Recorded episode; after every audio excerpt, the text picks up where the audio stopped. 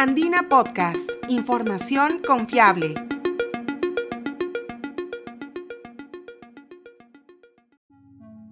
Hola, soy Quilla Cuba, periodista de la agencia Andina. Los sistemas de aire acondicionado y calefacción son una de las principales fuentes de gasto energético,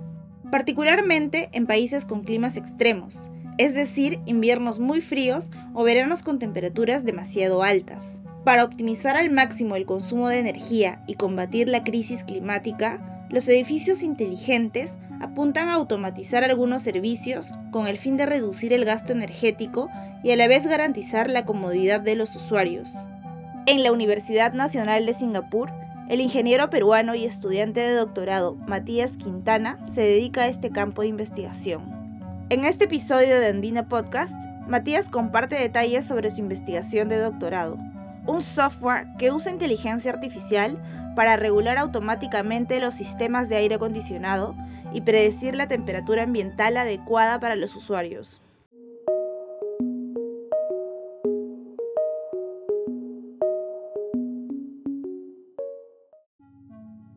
Cuando estaba a punto de concluir su maestría en sistemas de información en la Universidad de Carnegie Mellon en Estados Unidos, el ingeniero peruano Matías Quintana Aún dudaba si en realidad estaba destinado a dedicarse a la investigación,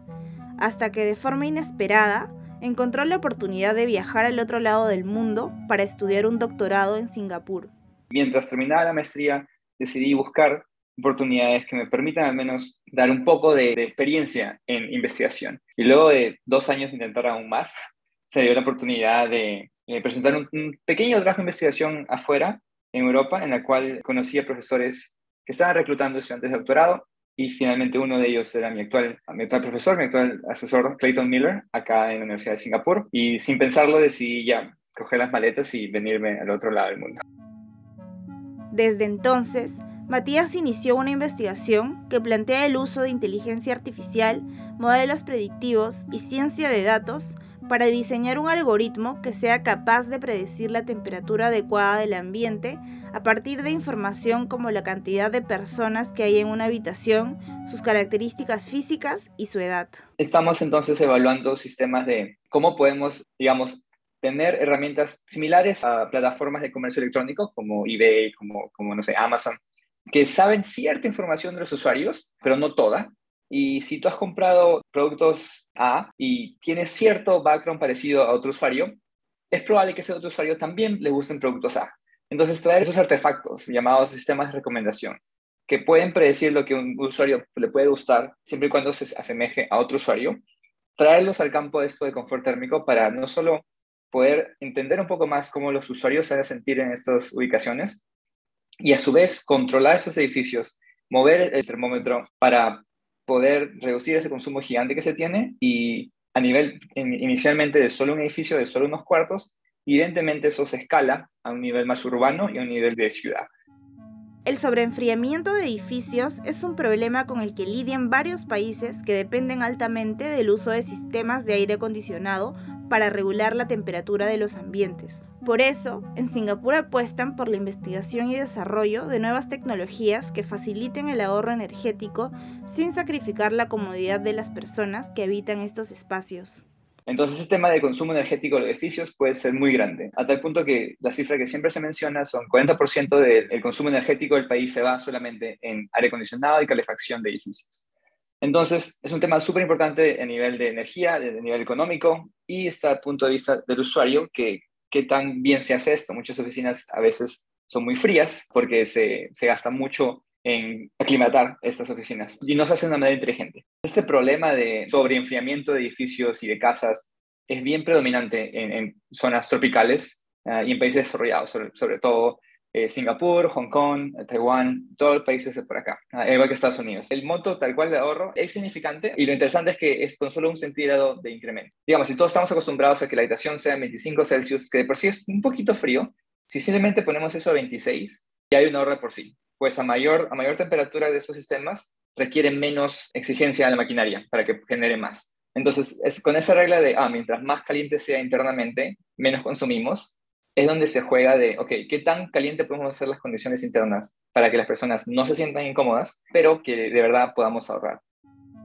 Durante esta investigación, Matías desarrolló experimentos con grupos humanos para recolectar información, sistematizarla y así construir modelos predictivos con capacidad de entender a los usuarios. Evidentemente hacemos uso de, herramientas de, inteligencia artificial, todos estos modelos predictivos, toda esta ciencia de datos. Digamos que prestamos bastante de campos de investigación que hacen experimentos con humanos, porque al fin y al cabo estamos interesados en saber la respuesta de los usuarios. Entonces tenemos que hacer que los usuarios mismos generen data. Tenemos experimentos que duran meses. A los usuarios les damos un dispositivo inteligente como ya sea un celular o un reloj inteligente y que habiten los, sus edificios este, de manera común y corriente, ya sea su casa, ya sea su oficina. Y de vez en cuando tengan la opción de emitir una etiqueta. Ahorita a, las 11 a.m. me siento este, ok, o prefiero, prefiero más caliente, prefiero más, un poco más de frío. Ah, y también tenemos mediciones entonces del medio ambiente en el que se encuentran. Entonces podemos hacer un mapping de esta, lo que este usuario A sintió en estas condiciones, en ese día, y si multiplicamos eso por un par de veces al día, por bastantes usuarios, por semanas, vamos a poder coleccionar esta gran base de datos para luego poder entender entonces las distintas reacciones de los usuarios, poder compararlos, tener modelos predictivos, usar todas esas herramientas de, inteligencia artificial para entender a los usuarios y luego que este software que puede predecirlos o predecir sus preferencias, se incorpore a los sistemas que controlan toda la parte de maquinarias de los edificios, los que se encargan de abrir ciertas válvulas, abrir ciertas maquinaria interna de los mismos edificios, compresoras de aire, qué sé yo, para poder cambiar a las condiciones climáticas dentro de, dentro de los salones, dentro de esas oficinas. Por su innovadora propuesta, el ingeniero peruano fue invitado a presentar su investigación en un evento académico organizado por la Universidad de Nebraska,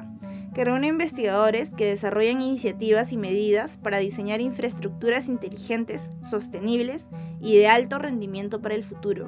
Además, adelantó que ya están realizando las coordinaciones para implementar a fin de año un sistema piloto de este software de recomendación de preferencias térmicas en el edificio de la Facultad de Diseño y Medio Ambiente de la Universidad Nacional de Singapur. Estamos en conversaciones con la Oficina de Infraestructura Interna para poder instalar esto, al menos en nuestra facultad, en la Facultad de Ingeniería y Diseño, que nuestros edificios sean controlados de esta manera. Lo usual es un sistema de reglas de, ah, de 9 a 6 es horario oficina, entonces el aire debe estar a tal temperatura, digamos. Se planea que esto sea implementado a fines de este año, pero siempre como un estudio piloto al inicio. Pues la inversión que tienen estos sistemas es tan alta que siempre hay un poco también de respaldo de qué tanto nos dan flexibilidad de poder implementar esto. Y que lamentablemente es un problema del campo como tal, del campo de edificios inteligentes, ciudades inteligentes. La aplicación real va a estar siempre condicionada a la colaboración de la empresa como tal y es dispuesta a darnos como que riendas sueltas a sus sistemas. Felizmente hay empresas que están trabajando, empresas que hacen estos sistemas y que están empujando también la investigación como Bosch o Siemens, empresas que se encargan de instalar toda esta maquinaria eh, eléctrico-mecánica y que ellos mismos están empujando por meter dinero a estas tecnologías, intentar introducir estos sistemas de inteligencia artificial y control para mejorar su uso. Matías ya está a punto de finalizar esta investigación para el doctorado, pero para ver los frutos de su investigación, tiene planeado continuar realizando estudios de postdoctorado en el mismo país. Estos proyectos que acabamos de, o que estamos terminando de control y todo, recientemente ha tenido más interés por parte del gobierno, entonces hay más oportunidades de fondos para continuar con estas investigaciones y para, digamos, recolectar incluso más data o de que nos den mayor acceso a edificios de otras partes de la ciudad, ya no solo en la Universidad Nacional de Singapur.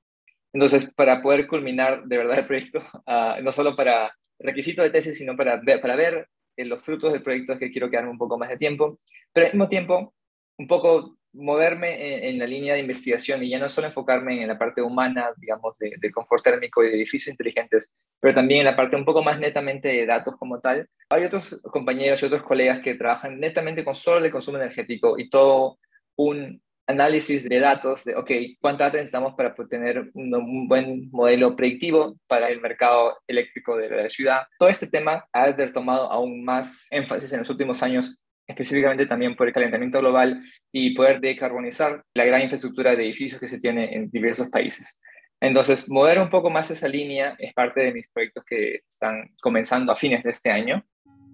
cuando era estudiante de pregrado, Matías no concebía la idea de que más adelante podría destacar como investigador en un país asiático, Por eso, ahora invita a que más jóvenes aprovechen las oportunidades y becas que permiten experimentar la calidad académica y la cultura de países como Singapur. La verdad, lugares como Asia y como Europa, bueno, específicamente Asia, que puedo hablar personalmente de ello, hay bastantes oportunidades que a veces se pierden simplemente porque no sabemos que existen. Y, seguro has escuchado de Sapiens, esta iniciativa de estudiantes peruanos en Asia para poder promover la cantidad de becas y oportunidades que existen, no solo en Singapur, pero también como en Corea, Japón, China, y que de verdad a veces simplemente faltan gente que postulen y que, y que a veces se pierden. Estemos abiertos a poder venir a lugares como estos y experimentar no solo la, buena y en realidad excelente calidad académica, pero también la cultura y todo lo que ofrece esta parte del mundo que a veces, al menos yo la tenía súper fuera de vista en mi pregrado.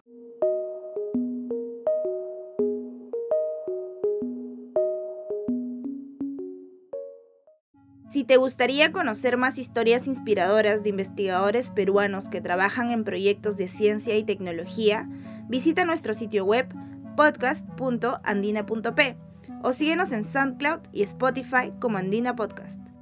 Este episodio fue producido y editado por Quilla Cuba. Muchas gracias por escuchar.